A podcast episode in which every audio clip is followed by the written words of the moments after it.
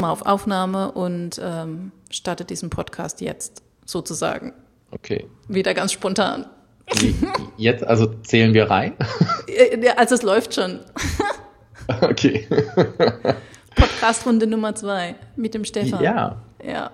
Freue mich wieder hier zu sein. Oder für Leute, die es auf meinem Podcast hören, äh, Podcast Nummer zwei mit der überaus charmanten und talentierten Nicole Böhm. Oh, vielen, vielen Dank. Ja, sehr gerne. Letztes Mal haben wir über Bauchschreiben versus ähm, Plotten geredet. Und ähm, ja, worüber wollen wir denn heute ein bisschen sprechen? Ja, ähm. Sich, ich weiß nee. es schon, aber ich kann mich ja nicht selbst ankündigen.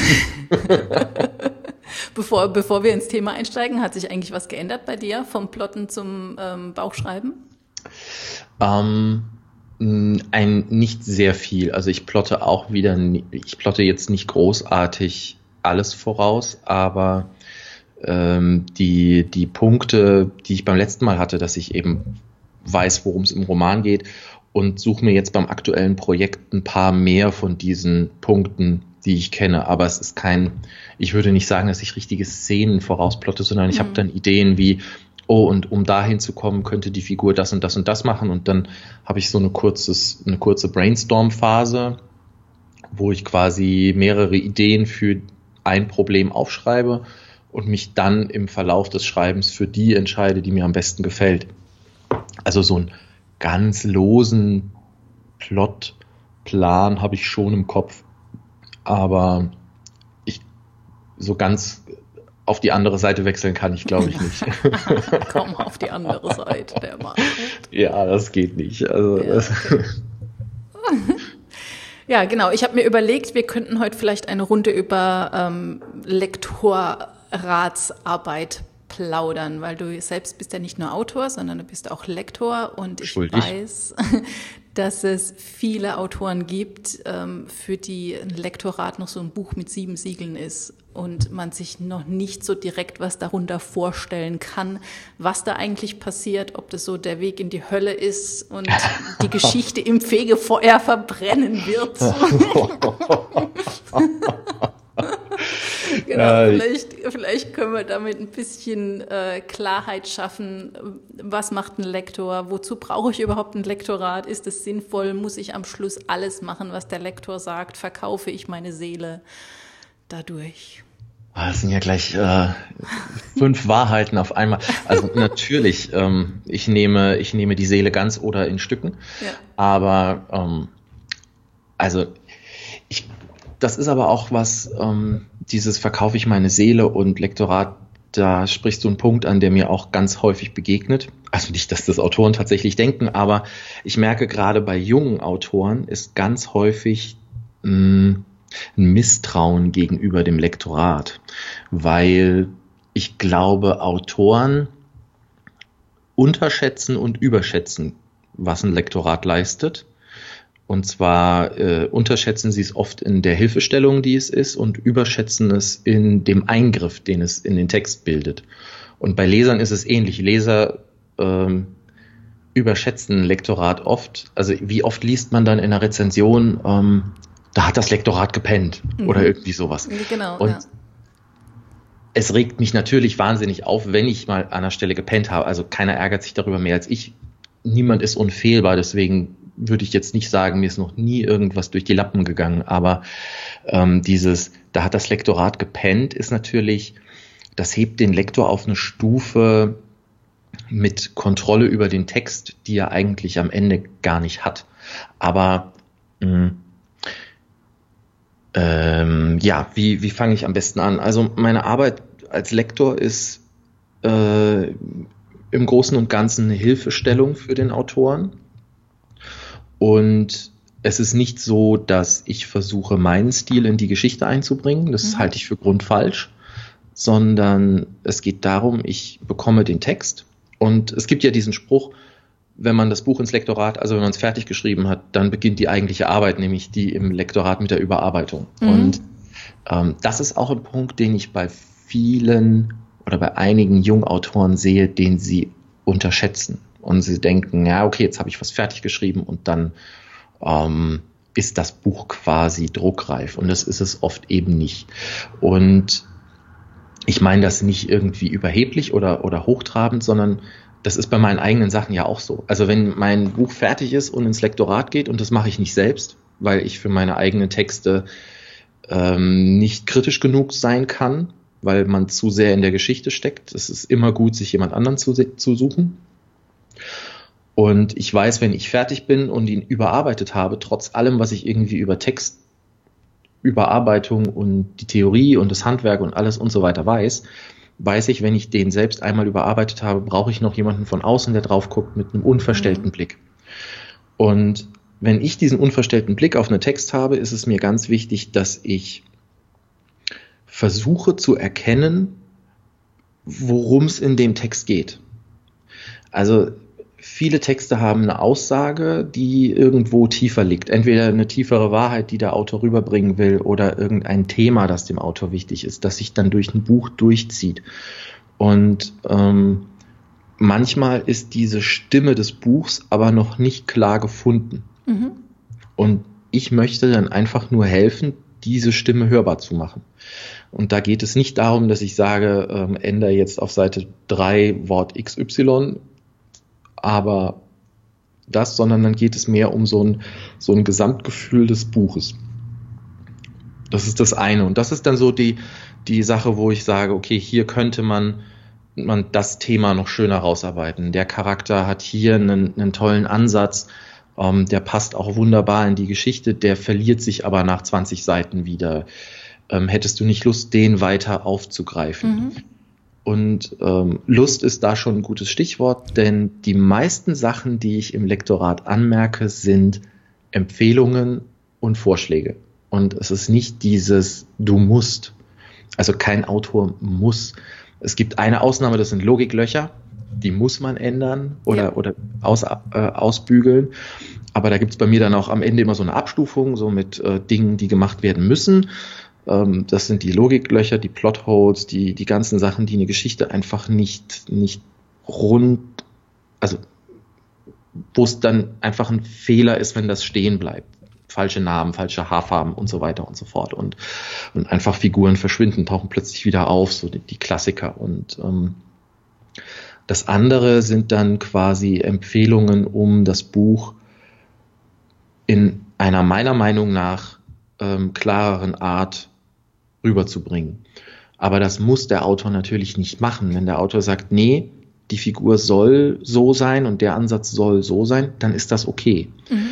Im, Im Grunde versuche ich, die Leute zum Nachdenken anzuregen über ihr eigenes Buch mit einer Sichtweise, die ich von außen reinbringe. Und oft ist es dann so, dass die Leute sich das durchlesen und dann sehen, oh, dein Ansatz hat was, hat mich aber auf eine ganz andere Idee gebracht.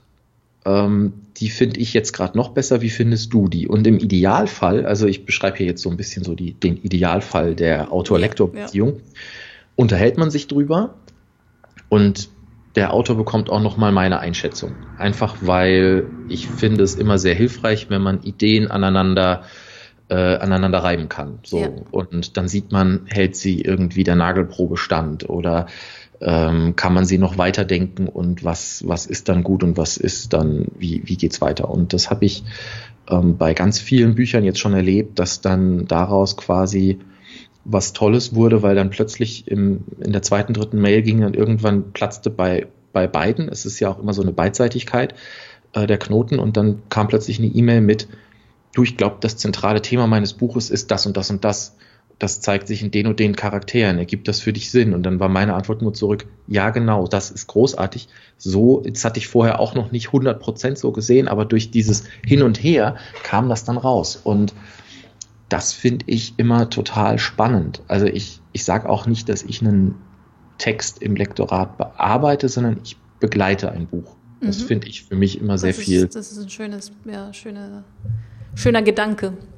Das heißt, ähm, du stehst dann quasi auch für Brainstorming ähm, zur Verfügung. Also, weil du bekommst ja logischerweise die erste Fassung von einem Text und genau. ähm, ganz oft ist es ja leider auch so, äh, manche Szenen müssen raus, manches muss auch neu geschrieben werden, weil es einfach Sinn für die Geschichte macht. Ja. Ich habe jetzt gerade bei meinen Grimms Teil 2 zum Beispiel jetzt knapp 15.000 Wörter gelöscht. ich habe es gelesen auf Instagram. Ich weine oh, immer noch. Das ist, das ist so bitter, ja, ich kenne das. Das ist hart, das ist hart. Ja. Aber sowas kann dir natürlich auch im Lektorat passieren. Ne? Also, dass ja. du dich quasi mit dem Autor zusammensetzt und sagst, guck mal die Szene hier, vielleicht müssen wir uns davon trennen und mhm. überlegen mal, ob wir es so oder so machen könnten und was das mit der Geschichte macht. Das heißt, du bekleidest diesen Text ja ab einem gewissen Stadium mit und bist dann auch so ein bisschen der Sparringspartner für den Richtig. Autor. Genau. Und das finde ich auch gut so. Und ähm, gerade dieses, was du jetzt sagst, so eine Szene umschreiben, damit was klarer rauskommt oder was streichen, damit was straffer wird, das sind schon so Dinge, ähm, da merkt man auch, dass es vielen wehtut. Ähm, gerade Szenen streichen ist immer hart. Das, ja, das ist, ist macht keiner gerne. Und ähm, ich bin dann aber niemand, der, der auf sowas besteht, weil, wie gesagt, das ist nicht mein, es ist nicht meine Art. Ich versuche das einfach sehr gut zu verargumentieren, dass jemand, der das, dass ein Autor, der das liest, warum ich dafür plädiere, die Szene zu streichen. Also ich sage nicht, das kann weg oder sowas, mhm. sondern ähm, die Szene nimmt hier Tempo raus, dabei ist gerade eine Verfolgungsjagd und Tempo ist wichtig. Wenn dir die Aussage der Szene, wenn die zum Beispiel eine sehr schöne Aussage hat, das hatte ich neulich in einem Buch, habe ich gesagt, die Aussage der Szene finde ich aber sehr schön, guck mal, ob wir die nicht weiter vorne einbauen können. Hier wäre zum Beispiel eine Stelle oder überleg dir was, ähm, einfach um, um den gesamten Fluss der Geschichte so ein bisschen, ein bisschen besser, ähm, ja, einfach ein bisschen schöner hinzubekommen. Mhm. Und ähm, was ich natürlich auch mache, ist, ich merke schon stilistische Dinge an im Text, da greife ich aber nicht ein. Okay. Ähm, das machen manche anders, manche machen es so. Ja. Ich, ich begründe schon genau, warum ich das tue und sage, ähm, zum Beispiel gibt es ja immer wieder dieses, äh, dieses Dogma Show Don't Tell. So, und genau. ähm, ich bin auch ein Verfechter davon, dass es schöner ist, Show Don't Tell äh, zu befolgen. Also für die, die es nicht wissen, ähm, das ist äh, Zeigen gegen Erzählen. Sprich, wenn ich zeige, dass eine Figur was tut, ist es besser, als wenn ich erzähle, dass sie irgendwas tut oder kann oder hat oder sowas. Und, genau, also zum ähm, Beispiel, wenn, wenn du halt schreibst, mir ist kalt, dann ist das ein ganz, oder der Figur ist kalt, dann ist das ein, ein Tell. Und wenn du aber zeigst, wie sie halt friert und zittert und äh, sich die Hände reibt, was, was weiß ich, was man so macht, wenn einem kalt ist, dann hast du ein Show. Richtig. Ja. Ähm, geht häufig einher mit übermäßigem Gebrauch von schwachen Adjektiven, so mhm. nenne ich das gerne, mhm. weil gerade dein Beispiel zeigt es ganz schön. Man kann schreiben, ihm war kalt, ist super, jeder Mensch weiß, was gemeint ist, ja. aber es ist absolut nichtssagend. Wenn ich aber zeige, dass äh, er sich die Arme reibt, dass seine Zähne aufeinander klappern, dass kein, ach, keine Ahnung, ja, die, die Brillengläser beschlagen in dem Moment, wo er rausgeht und ähm, die, die Atemwölkchen sich bilden, all solche kleinen Sachen, ähm, dass, dass die, die, die Finger blau werden und so weiter, dann kommt der Leser auch zu dem Schluss, dem ist bestimmt kalt. Mhm. Aber man muss es, man muss es nicht, man muss es nicht sagen. Ja. Und man zeigt es. Und das ist, das ist was, das merke ich immer an und sage, ähm, stilistisch wäre es schöner, das hier so und so zu machen. Mhm. Ich kann dich aber nicht zwingen, das zu tun. Mhm. Ähm, weil ich niemandem irgendeinen Stil aufzwinge, dem nicht gefällt. Und es gibt auch Bücher, die sind wunderschön, und haben sehr wenig Show und sehr viel Tell.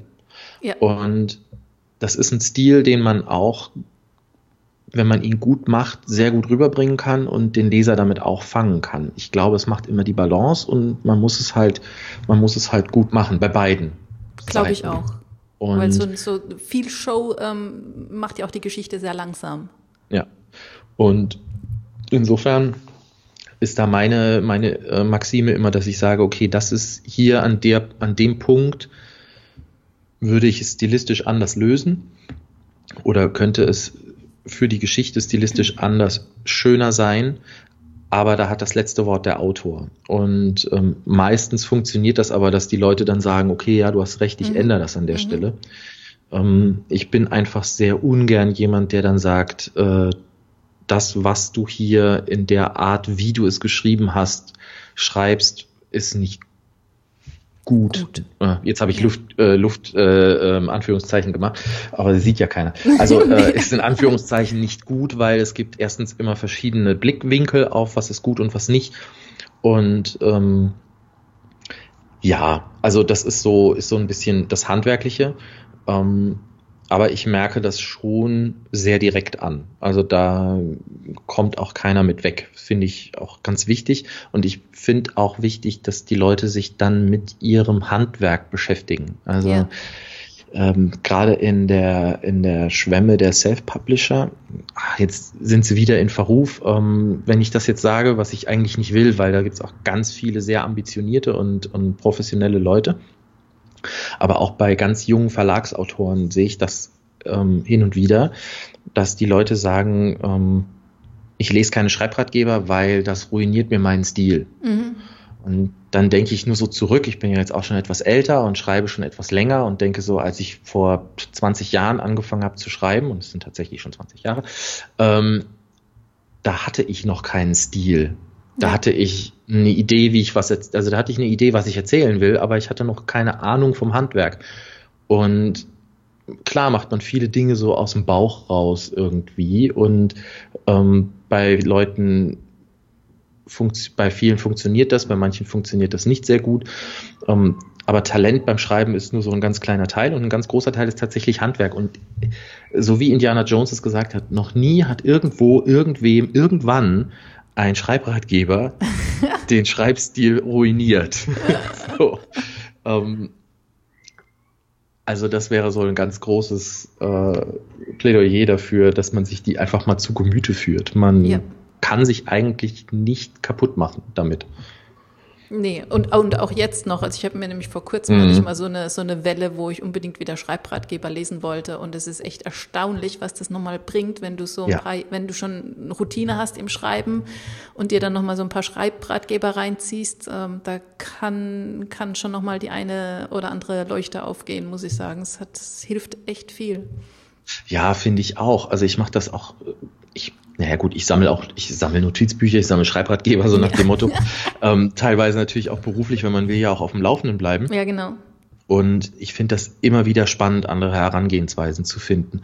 Sei es jetzt daran, wie man eine Geschichte macht. Also ich habe auch, obwohl ich kein Plotter bin, wahnsinnig viele Bücher übers Plotten, ähm, weil ich aus jedem Buch irgendwas rausgezogen habe für mich. Und es geht ja nicht darum, dass ich irgendwas sklavisch übernehme, sondern einfach sehe, okay, ähm, vielleicht gucke ich mir einfach mal an das Buch, äh, äh, ein Schreibratgeber über den Gebrauch von Adjektiven oder ein mhm. Schreibratgeber über, äh, wie man Spannung aufbaut oder wie man einen Spannungsbogen aufbaut. Mhm. Ähm, das, und wenn es nur das klassische Dreiaktmodell ist, das ist ja nicht verkehrt, um Gottes Willen. Ich benutze das auch sehr gerne, weil es hat ja einen Grund, dass es funktioniert. Geschichten funktionieren sehr gut, wenn du zwischendrin eine Fallhöhe für den Charakter einbaust. Genau. Wenn sich ein Plot so entwickelt, dass der, die Figur einfach immer weiter nach oben geht bis zum Höhepunkt und es ist alles super, super, super, super, super und sie endet auf super, ja, dann ist es halt langweilig. So. Und ähm, Rückschläge sind spannender und äh, dann gibt's aber noch diese, diese wie Gone Girl, diese anderen Romane, die quasi auf einem Hoch anfangen und dann einfach immer nur weiter in den Keller rauschen, ja. je länger man den Roman liest. Ja. Das ist natürlich, ich persönlich lese sowas nicht gerne, aber um Gottes Willen, ich finde es super gemacht.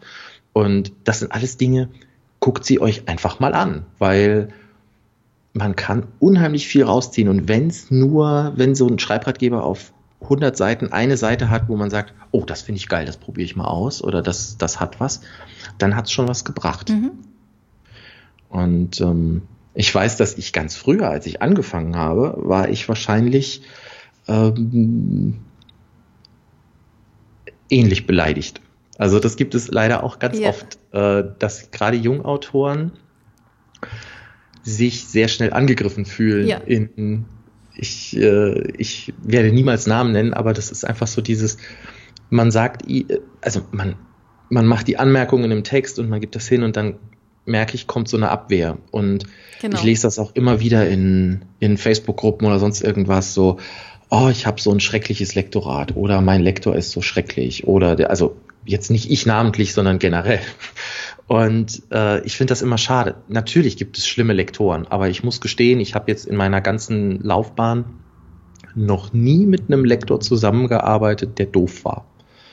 Ähm, ich hatte vielleicht unglaubliches Glück, aber bisher hatte ich eigentlich, und ich hatte bei jedem äh, Roman immer einen anderen externen Lektor. Also mhm. das ist ja, war ja mhm. dann immer alles outgesourced und sowas. Und äh, die waren alle hoch engagiert, denen lag die Geschichte am Herzen, denen lag ähm, die, die meine Arbeit und das Werk an sich und die Arbeit, die ich reingesteckt habe am Herzen und die hatten alle immer den Anspruch, das Ding besser zu machen, mit mir zusammen. Und ich glaube, wenn man mit dieser Grundhaltung rangeht, hat man auch mehr Freude am Lektorat. Und äh, ich gehe zumindest immer mit dieser Grundhaltung ran, dass ich denke, ich habe hier jetzt so viel Arbeit vor mir liegen, wie jemand anderes schon gemacht hat. Also ja. wenn ich einen 400 Seiten Roman habe, dann weiß ich, weil ich selbst schreibe, weiß ich, wie viel Zeit da ungefähr drin steckt. Und auch wie viel, wie viel Emotionen in so einem Buch stecken. Das begleitet einen ja viel länger. Und natürlich stelle ich mich nicht hin und sage, ah ja, und jetzt komme ich, krempel die Ärmel hoch und dann äh, ziehe ich drei Schrauben fest und dann machen wir das schick. Ja, ist ja kein Spoiler oder sowas, den ich dran schraube, sondern im Gegenteil, ich gehe da ran, ich sehe, da steckt wahnsinnig viel Arbeit drin und jetzt lass uns gemeinsam noch ein bisschen Arbeit reinstecken, dass es einfach so gut sein kann, äh, so gut wird, wie es sein kann. Mhm. Und das finde ich ähm, als für mich als meine mein, wenn ich es jetzt mal Berufsethos nennen darf, keine Ahnung, gibt bestimmt Lektoren, die das jetzt hören und denken, was erzählt der da für einen Müll? Aber äh, ich mache das jetzt auch schon seit fast zehn Jahren und ähm, so habe ich das von Anfang an gemacht und klar, man wird in allem irgendwie besser. Ich bin jetzt auch ein besserer Lektor, als ich vor zehn mhm. Jahren war. Ist ja ganz, ist ja ganz logisch. Genau. Aber schaffst du es oder ist das jetzt auch dein Tipp an, an einen Autor? Weil ich weiß ja auch, wie es ist. Ne? Ich habe jetzt mein, mein Buch da ans Lektorat gegeben und dann kommt mhm. die E-Mail zurück vom Lektor und du sitzt dann da und öffnest das erste Mal dieses Dokument. und es ist nicht wirklich ein schöner Moment. Also man, Natürlich nicht, um Gottes Willen, ich hasse und, das auch. Und, und, und man hat so das Gefühl, dass diese Geschichte halt ich sage jetzt mal, auch in Anführungszeichen zerrissen wird vom mhm. Lektor. Und ähm, das ist immer so diese erste Schwelle, wenn du diese ganzen Anmerkungen siehst in deinem Text und du denkst, oh Mist, ich habe das, das wird nie was und das ist das schlechteste Buch aller Zeiten und so weiter. Und mhm. aber das ist ja natürlich auch nicht die Absicht vom Lektor, dich da irgendwie niederzumachen oder so. Aber hast du einen Tipp, was ein Autor tun könnte, um diese erste Schreckensekunde abzumildern? Um, ähm, ein Schnaps? Ein Schnaps? Nein. Äh, also bei mir, ich, ich sage jetzt mal, wie es bei mir persönlich war, weil ähm, ich kenne das sehr gut und wenn das kommt und ich war dann sehr schnell wahnsinnig beleidigt. Genau. Früher, früher muss ich dazu sagen. Also wer heute mit mir arbeitet als Autor, wenn wenn er mein Lektor ist, hat kein Problem.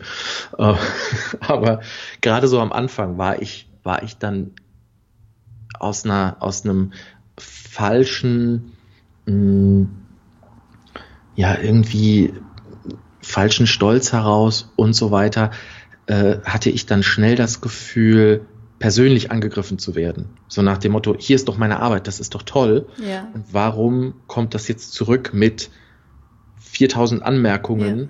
was bei 400 Seiten Roman jetzt ähm, nicht mal zu viel sind, ist aber auch nicht zu wenig. Also es kann man sich schon so drauf einstellen. Und äh, warum muss ich jetzt so viel noch daran machen? Ähm, um Gottes Willen, warum mag derjenige den Text nicht? Genau. Und ich, ich fürchte, es gibt nur den Weg, dass man man muss da einmal, und ich, mir geht's heute immer noch so, ich kriege ein Lektorat zurück und sehe, uh, da ist so viel geändert und dann ist es ganz kurz wieder dieser Stich, wo man denkt, scheiße, warum gefällt dir die Geschichte nicht? Was habe ich denn wieder falsch gemacht? Ja, genau. Und ähm, ich lese dann das Fazit, dann mache ich es zu, gehe weg und gehe am nächsten Tag wieder dran. Wenn sich das kleine Künstlerherz äh, mhm. theatralisch ausgeweint hat. Ja. Weil das werde ich, glaube ich, ich glaube, das werde ich auch nie ausschalten können. Und ich glaube, es geht vielen so. Man sagt, Schreiben ist Handwerk, aber es gibt einen großen Teil vom Schreiben, der halt doch so dieses künstlerische, emotionale ist. Und dieses künstlerische, emotionale ist halt auch mal gerne verletzt. Und gerade wenn das Werk die erste Meinung kommt und der Lektor ist die erste ernstzunehmende Meinung. Ja. Ja, jetzt, ich, jetzt trete ich auch wieder ins Fettnäpfchen, aber ich persönlich halte zum Beispiel, ähm, ich habe so ein ganz rotes Tuch vor, vor, der, vor der Antwort des Autors, wenn ich was angemerkt habe im Text und dann kommt vom Autor zurück, aber meine Testleser fanden das gut. Und da geht mir voll die Krawatte auf. Ja. also, äh, aber dazu, ja, gleich mehr. Und mir geht's immer noch so. Im ersten Moment ist man enttäuscht und man ist vielleicht auch ein bisschen verletzt und man muss auch mal schlucken, weil man denkt, uh, ich hab's irgendwie wieder verkackt. Aber wenn man sich vor Augen führt, dass auch der Lektor viel Arbeit reingesteckt hat, weil ich lektoriere ja einen kompletten Roman nicht in einer halben Stunde, sondern da steckt auch eine Woche oder zwei, je nachdem, wie viel zu tun ist, wie groß das Buch ist. Da steckt ja auch ernsthafte Arbeit drin. Und die mache ich ja nicht, weil ich jemanden niedermachen will. Dafür müsste ich mir die Arbeit nicht machen. Wenn ich den Autor niedermachen wollte, schickt er mir sein Manuskript und ich schicke es nach fünf Minuten zurück und äh, zitiere Reich Ranitzky mit irgendeinem bestimmten Spruch und dann ist gut. Ja. Aber ich sehe ja, was man daraus machen kann oder, oder was noch drin steckt, was man noch besser rausholen kann. Die meisten, oder was heißt die meisten, in den Geschichten stecken die Sachen ja schon drin. Mal verborgener, mal offener. Und ich helfe nur beim Buddeln. Und äh, das dauert halt auch seine Zeit. Und da mache ich mir auch viel Arbeit. Und deswegen finde ich es natürlich als Lektor immer schade, wenn der Autor dann sagt, äh, mein Lektor ist irgendwie zu streng oder, oder, oder doof oder erkennt das und das nicht.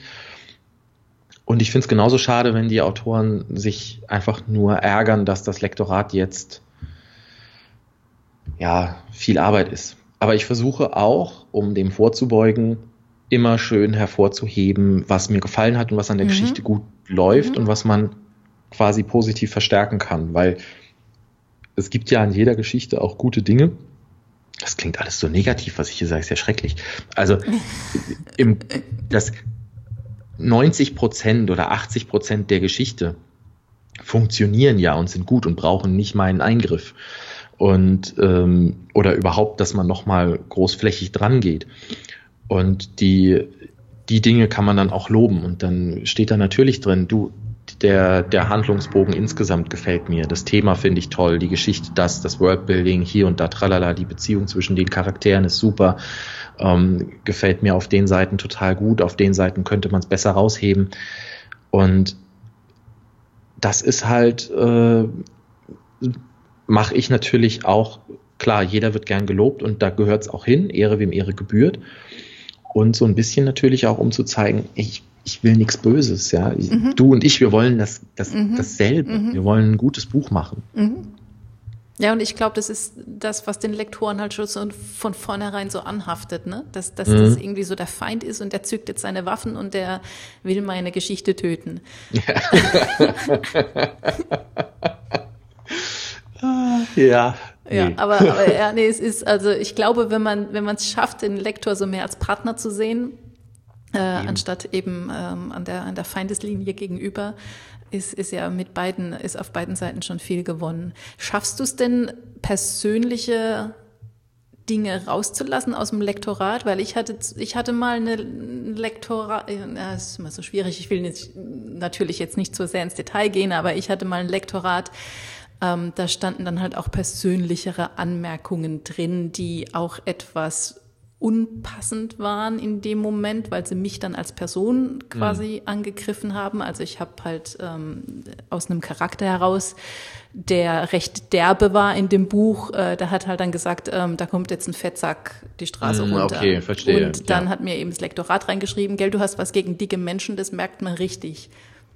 Und äh, nee, ich habe überhaupt nichts gegen dicke Menschen. Also ich nicht, weil ich bin ja nicht mein Charakter. Ja. Richtig. Und um, äh, ähm. genau, also auch sowas musst du ja außen vor lassen als Lektor.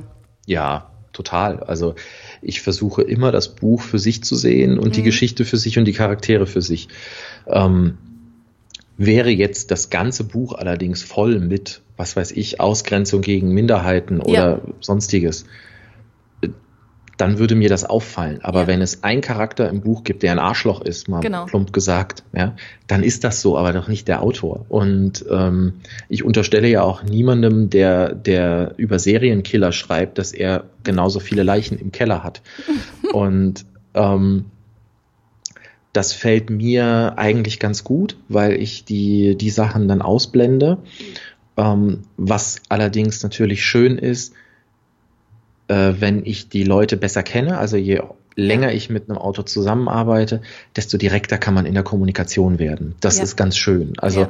am Anfang, wenn man sich noch nicht kennt und ja, ich habe halt manchmal auch ein schändliches Mundwerk, das weiß ich und dann wird halt auch mal irgendwie, ja, dann, dann, dann fluche ich auch mal in den Kommentaren so ein bisschen rum, aber nicht böse gegen den Autor oder gegen die Geschichte, sondern schreib halt mal prägnanter, wenn irgendjemand was macht oder irgendwie so. Und das geht natürlich, wenn man den Autor kennt und jeder weiß, wie man sich zu nehmen hat, geht das viel besser und am ja. Anfang hält man sich da sehr bedeckt.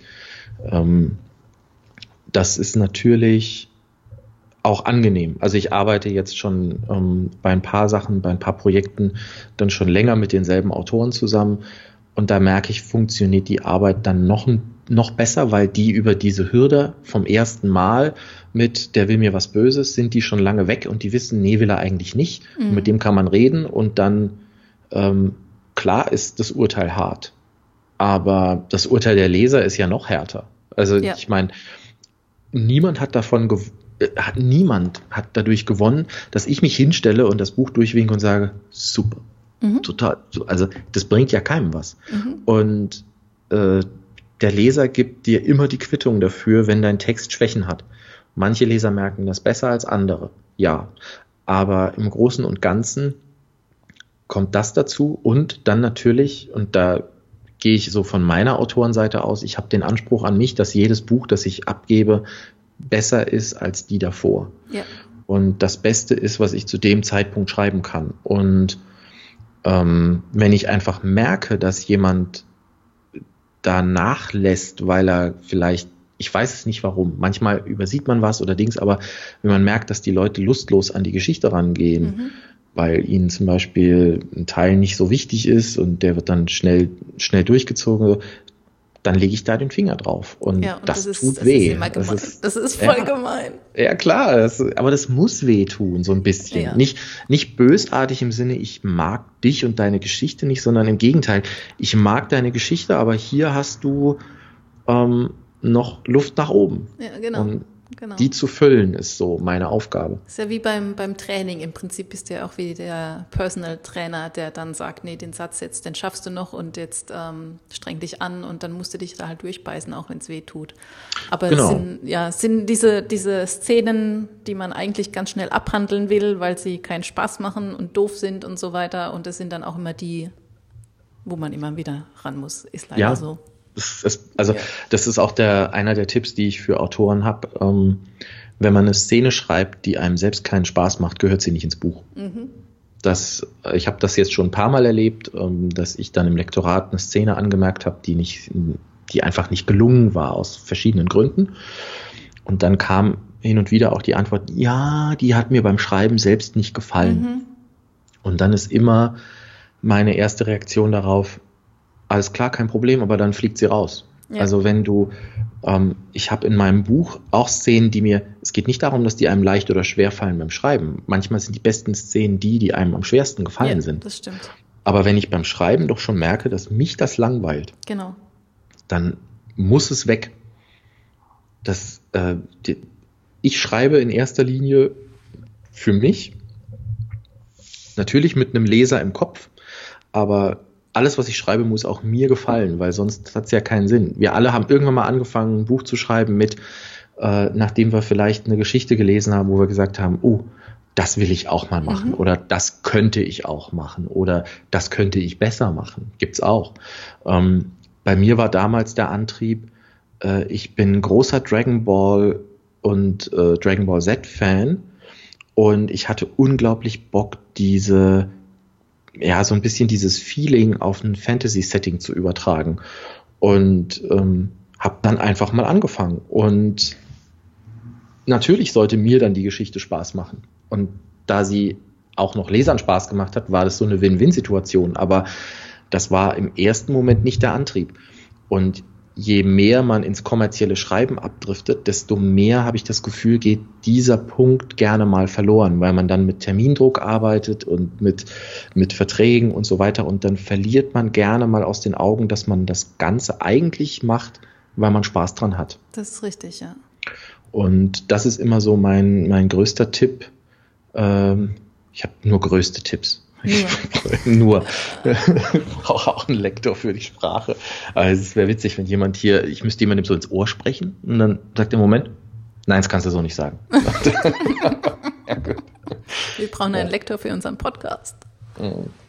Das ist, äh, nein. Nee, nee, alles gut. Hau, hau deine größten Tipps raus. Um, oh, meine, meine greatest Hits. Um, keine Ahnung. Nee, das, also das mit dem, mit dem, dass man die, dass man was schreibt, was einem selbst gefällt, das ist ganz wichtig. Und ähm, ansonsten, dass man seine Charaktere und sich selbst viel stärker hinterfragt. Also wenn, wenn äh, im Prinzip, das ist ja auch schon ein bisschen fies, ne? Also der Lektor, es ist auch so ein bisschen eine Prüfungssituation. Wenn ich irgendwo den Finger drauflege nach dem Motto, warum macht Charakter XY das hier so und so? Und die Antwort darauf nicht klar ist, ja. dann hat, blöd gesagt, der Autor in dem Moment seine Figur nicht im Griff. Ja. Wenn die Figur steht und das alles vernünftig durchgeplant ist und der Autor seinen Charakter kennt, dann weiß er genau, warum die Figur in dem Moment so handelt. Das ist richtig. Und ähm, wenn das dann unklar ist für den Leser, okay, dann kann man das machen. Dann äh, macht man es einfach klarer. Aber wenn es auch für den Autor unklar ist, dann äh, mhm. ist der zweite Kommentar von mir halt immer nur ein suffisantes Grinsen mit, mhm. dann mach dir mal Gedanken. Mhm. Und das ist ein bisschen fies, aber ich, das ist ja Arbeit, die, ähm, die jeder an seinem Text machen sollte. Und, ja, das gehört ähm, halt dazu, genau. Ja, aber bisher hat sich, glaube ich, noch keiner beschwert. Ja. Aber ja, nein, wie, wie bist du denn über dieses, ähm, den ersten Stich der, der Antwort-Mail, wie kommst du darüber hinweg? Mm, auch nur mit Zeit. Also mhm. diese, ähm, also ich hatte, wie gesagt, mal ein Lektorat, was da recht persönlich war und es fing auch irgendwie schon an mit, äh, halte ich fest, ich wurde jetzt sehr persönlich und es könnte wehtun oder sowas. also vielleicht auch nicht so eine Mail beginnen für den nee. Autor ist es. ist nicht gut für die zarte Autorenseele. Nee, auf keinen Fall. Das kann, oh, das verstehe ich. Ja, es war schon, es war schon ein bisschen hart. Und, ähm, aber auch das, also so dieser erste Schock, der vergeht ja auch wieder. Und mhm. ähm, ich glaube auch, dass das schon, das darf auch schon wehtun, weil so ein, so ein Text ist was sehr Persönliches und man hat ja immer so das Gefühl, man teilt so ein Stück von sich selbst mit jemand anderem und man gibt es dem und der beurteilt das. Ja. Und wir Menschen leben halt nun mal auch in einer Gesellschaft. Ich, es fängt ja schon in der Schule an. Wenn du ein Diktat abgibst, dann kriegst du all deine Fehler angemerkt, aber niemals das, was du richtig gemacht hast. Richtig. Und, und jeder sucht nach Fehlern und, und immer ist es, du musst dich profilieren und du musst besser sein und du wirst dann bewertet und wir haben eh die Tendenz, immer das Negative zu sehen. Und wenn jemand was Böses zu uns sagt, dann bleibt es viel länger haften wie was Positives. Ja. Und deswegen ist es auch, glaube ich, normal, dass halt im ersten Moment, weil wir so konditioniert sind darauf, äh, auf dieses Negative, einfach zu schlucken und zu sagen, oh, jetzt habe ich aber Mist gebaut und jetzt ist alles ganz schlecht und so. Mm, mm. Und wenn man das mal zulässt und es einfach durchgehen lässt durch den Körper und dann sagt, okay, ähm, ich äh, gehe jetzt mal kurz vor die Tür und äh, schnapp ein bisschen frische Luft und komme dann wieder rein und beruhige mich erstmal, weil es ist eigentlich gar nicht alles so schlimm und setze mich dann wieder an den Text, dann geht's meistens schon besser. Ja, das stimmt. Ja, ist bei mir ähnlich. Also witzigerweise, ja. Egal, ob ich jetzt selbst auch auf der anderen Seite sitze, aber als Autor bist du immer wieder in der, in der reinen Autorensituation. Und das war auch was, was ich lange dachte, was nicht klappt, dass man das so trennen kann, aber es geht erstaunlich mhm. gut. Mhm.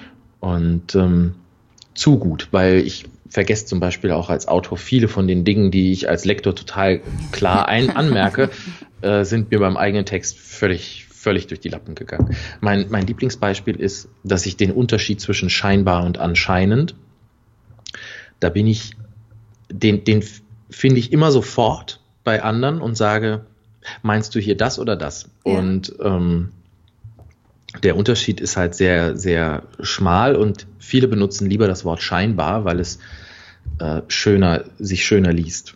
Finde ja, ich zumindest. Stimmt, ja, stimmt. Aber ähm, der Unterschied, also für die Hörer, die das vielleicht nicht wissen, ähm, wenn ich sage, Kollege XY ist anscheinend krank, weil er nicht da ist, dann gehe ich davon aus, dass er tatsächlich krank ist. Wenn ich sage, Kollege XY ist scheinbar krank, dann gehe ich davon aus, dass er krank macht und äh, schwänzt. Und der Unterschied ist klein, aber fein. Mhm. Und ich merke ihn im Lektorat immer an. Und ich habe ihn im eigenen Buch immer falsch gemacht. so.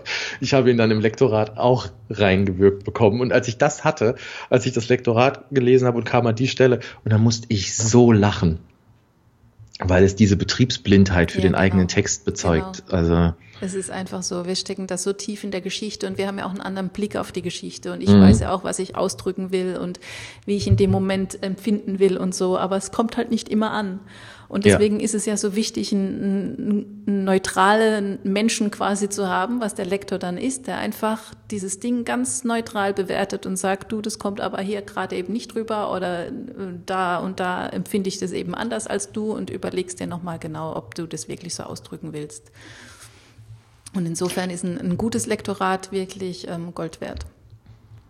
Ja, finde ich auch. Und um, ich hoffe, dass ich eins liefere. Also ich werde mich jetzt nicht hier hinstellen und sagen, ich mache ein gutes Lektorat, aber ich, ich hoffe, dass ich, das ist, was ich dazu beitragen kann. Ja. Um, und so eine Lanze brechen. Also wenn, wenn die junge Autorengeneration oder überhaupt die Autorengeneration den Lektor nicht als Feind sieht, was er nicht ist, sondern tatsächlich als ähm, Begleiter des eigenen Textes, mhm. der genauso ein Interesse daran hat, das besser zu machen, ich glaube, dann ist viel gewonnen. Ja, glaube ich auch. Um, ich glaube, das ist schon das ganze Geheimnis daran. Und auch, dass halt, also ich, jetzt auch nochmal zu diesen Rezensionen, wenn, wenn die dann schreiben, hm. da hat's Lektorat geschlammt oder so, ähm, das stimmt ja eigentlich nicht, weil der, der Autor hat geschlammt, weil er hat ja diese Fehler da reingeschrieben. Ja, ich finde einfach, also erstens, bei manchen Dingen ähm, hängen sich manche Leute unheimlich auf. Mhm. Ähm, und das andere, manch, manche, manche Sachen sieht man einfach nicht und man möchte es vielleicht auch einfach so. Und dann äh, ist es natürlich aus Lesersicht, der sieht den Prozess nicht. Und ich glaube, manche Leser unterschätzen auch, was nach dem Fertigschreiben eines Buches noch alles passiert. Und äh, natürlich kann man ein Buch 500 Mal durch ein Lektorat jagen und dann wird immer noch irgendwas nicht passen. Ja. Und dieses äh, da hat das Lektorat geschlammt oder da hat der Autor geschlammt. Und bei manchen Sachen, ähm, ich hatte das bei, uff, auch schon eine Weile her, da hatte ich das mal bei einem Buch, bei einer Rezension, wurde was angemerkt und ich hatte mich an die Stelle erinnert und ich wusste genau, naja, ähm, ich habe es angemerkt und der Autor hat begründet, warum er das aber nicht möchte. Mhm. Er hat nicht einfach nur gesagt, nee, will ich nicht, mhm. ähm, sondern nee, will ich nicht aus X und Y.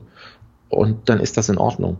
Ähm, ob es jetzt in, an der Stelle dann richtig war zu sagen, ja gut, dann lassen wir das so, oder ob es ähm, besser gewesen wäre, zu versuchen, da einen Machtkampf zwischen Autor und Lektor loszubrechen. Ähm, ich finde nicht. Ich finde, im, das letzte Wort hat, ob ein Buch gedruckt wird oder nicht, hat natürlich der Verleger. Aber das letzte Wort an der Geschichte wenn es kein Logikfehler ist und kein, kein harter Schnitzer im Sinne von Ausdruck, Stil oder sonstiges, äh, kann ich mit leben, wenn der Autor sagt, nee, das möchte ich so, aber dann muss er auch wissen, warum und was, was dann kommt. Und um eins nochmal aufzugreifen, weil ich das vorhin ja angesprochen hatte mit den Testlesern. Ähm, ich, ich persönlich habe natürlich nichts gegen Testleser und sie sind auch wichtig. Aber ich hasse es, wenn Autoren mit Testlesern im Lektorat argumentieren. Aus dem Grund, dass die Testleser meistens eine Gruppe sind von Leuten, die entweder den Autor kennen und mögen, weil Familie, das mhm. ist das schlimmste Feld, mhm. oder aus einem engen Leserkreis, äh, die den Autor kennen und mögen, oder aus einem Leserkreis, die den Autor kennen, mögen und total äh, drauf abgehen, dass sie was vor allen anderen lesen. Ja. Ähm, ich, ich will die Leute nicht diskreditieren, um Gottes Willen. Es gibt auch Testleser, sogar wahrscheinlich sehr viele, die ähnlich wie ein Lektor mit einem Text umgehen, wenn sie den bekommen und einem Autor auch ganz klar sagen, du, das finde ich gut, das nicht. Aber äh, sich immer hinzustellen und zu sagen, meine Testleser fanden das gut so, ähm, ich finde, damit macht man es sich zu einfach, weil die Testleser ganz oft eine Gruppe sind von Leuten, die deinen Stil schon mögen, die deinen Text mögen und die vielleicht so viel mit dir schon schreiben, dass sie so beeinflusst sind über den Text, mhm. dass sie nicht mehr objektiv gucken. Mhm. Und ähm, es ist gut, wenn der Text Testlesern gefällt. Wenn du Testleser hast und die sagen dir alle, der Text gefällt ihnen nicht, ja, dann guck ihn dir bitte schon vorher an. Aber ich fände als Lektor finde ich es persönlich immer schöner, wenn die dann rausbleiben. Und wenn ich was anmerke und kriege dann zurückgeschleudert, aber meinen Testlesern gefällt das. Ja. Und dann muss ich gestehen, bin ich halt auch so, alles klar, aber ich, also ich gebe nicht so schnell auf, ich kann ziemlich beharrlich sein, aber ähm, man kann ja niemanden zwingen.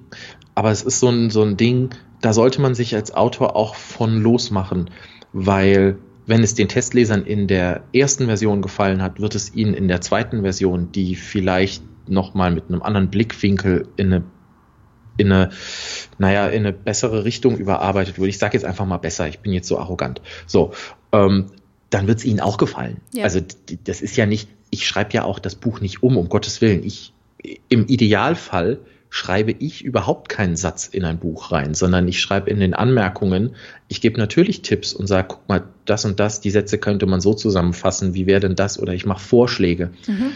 Aber am liebsten ist es mir immer, wenn die Leute meine Vorschläge nehmen und was anderes machen, weil mhm. ich im Lektorat natürlich nicht 20 Minuten über einen Satz feile, wenn ich den ersetze, sondern ich, ich gebe dann, ich gebe dann einen Vorschlag, was mir direkt aus dem Kopf raus einfällt. Manchmal sind das auch zwei, drei.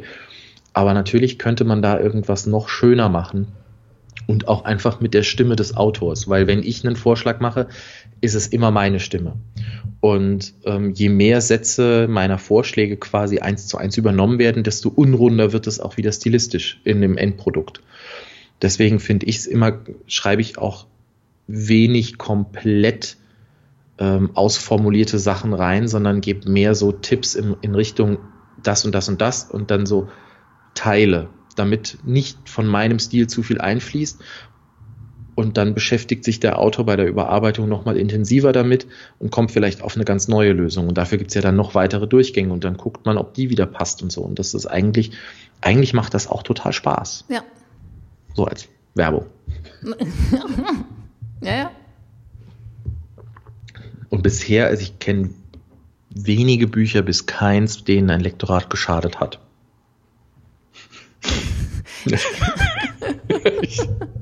also das müsste man mir jetzt erst noch zeigen. Ja. Wo ein Lektorat tatsächlich, ähm, es kann durchaus sein, dass manche mit dem, mit dem Lektor nicht klarkommen, was du erzählt hast. Also mhm. das finde ich zum Beispiel auch daneben, jemanden persönlich anzugehen für seinen Text. Ähm, aber insgesamt glaube ich, ist, ist es schon gut, dass es diesen Berufsstand gibt. Ja, finde ich auch. Ja. Ja. Eieiei. Muss ich dir recht geben. Und ich hoffe, dass jetzt irgendwie bei vielen Autoren, ähm, die jetzt damit anfangen oder die schon, die selbst irgendwie äh, mit dem Lektorat auf dem Kriegsfuß stehen, dass die jetzt vielleicht so ein bisschen mehr Einblick haben und es alles erstens nicht mehr so schlimm finden und auch nicht mehr so viel Angst davor haben, wenn dann diese Mail vom Lektor zurückkommt und alles einfach rot ist. so viel ist ja nie rot. Ja, nein, ah, nein. aber ja, das, das, ach, das wäre toll. Das wäre toll. Ja. Und äh, vor allem einfach so diesen Gedanken, der will mir nichts Böses, der genau. und ich, wir wollen das Gleiche. Genau, ich ähm, glaube, das ist eh das Allerwichtigste, dass man sich das wirklich nochmal vor Augen hält, dass der einem nichts Böses will, sondern dass, ja. dass wir zusammen versuchen, diesen Text noch besser zu machen, als er eh schon ist. Richtig. Ach, ja, ja. bin mal gespannt. Sehr ganz schön. Viele, ganz viele Kommentare. Was ist das für ein Idiot? Was Ach, redet Quatsch. der da? Gibt es eine Testlesergewerkschaft, die mich jetzt verklagen könnte? Ich weiß es nicht. Vielleicht gründet jetzt jemand eine Testlesergewerkschaft. Oh Gott. Mit Betriebsrat und so. Ja, aber nur wenn es genug sind. Da hätten wir ja schon wieder ein Thema für einen Roman. Ja, ja, Ach genau. man, es war, es war ja, schön. schön. Es hat mir wieder sehr gefallen, Nicole. Mir auch. Vielen Dank für die Einblicke ins Lektorat. Mal auf die sehr gerne. Seite geschaut. Ja, sehr gerne. Ich ähm, schließe mich dir an. Ich hoffe, dass es ein bisschen hilft, die Kluft die bei manchen ähm, ja. besteht, zu schließen, weil die ist eigentlich unnötig. Genau, finde ich auch. Ja. Jo, in diesem okay. Sinne. Ja. Nochmal danke und allen einen schönen Abend, Tag, Morgen, Mittag, wann auch immer ihr diesen Podcast so hört. Ich weiß es ja nicht. Äh. ja. Genau. Und wir verabschieden uns. Ja, bis dann. Danke. Tschüss. Ciao.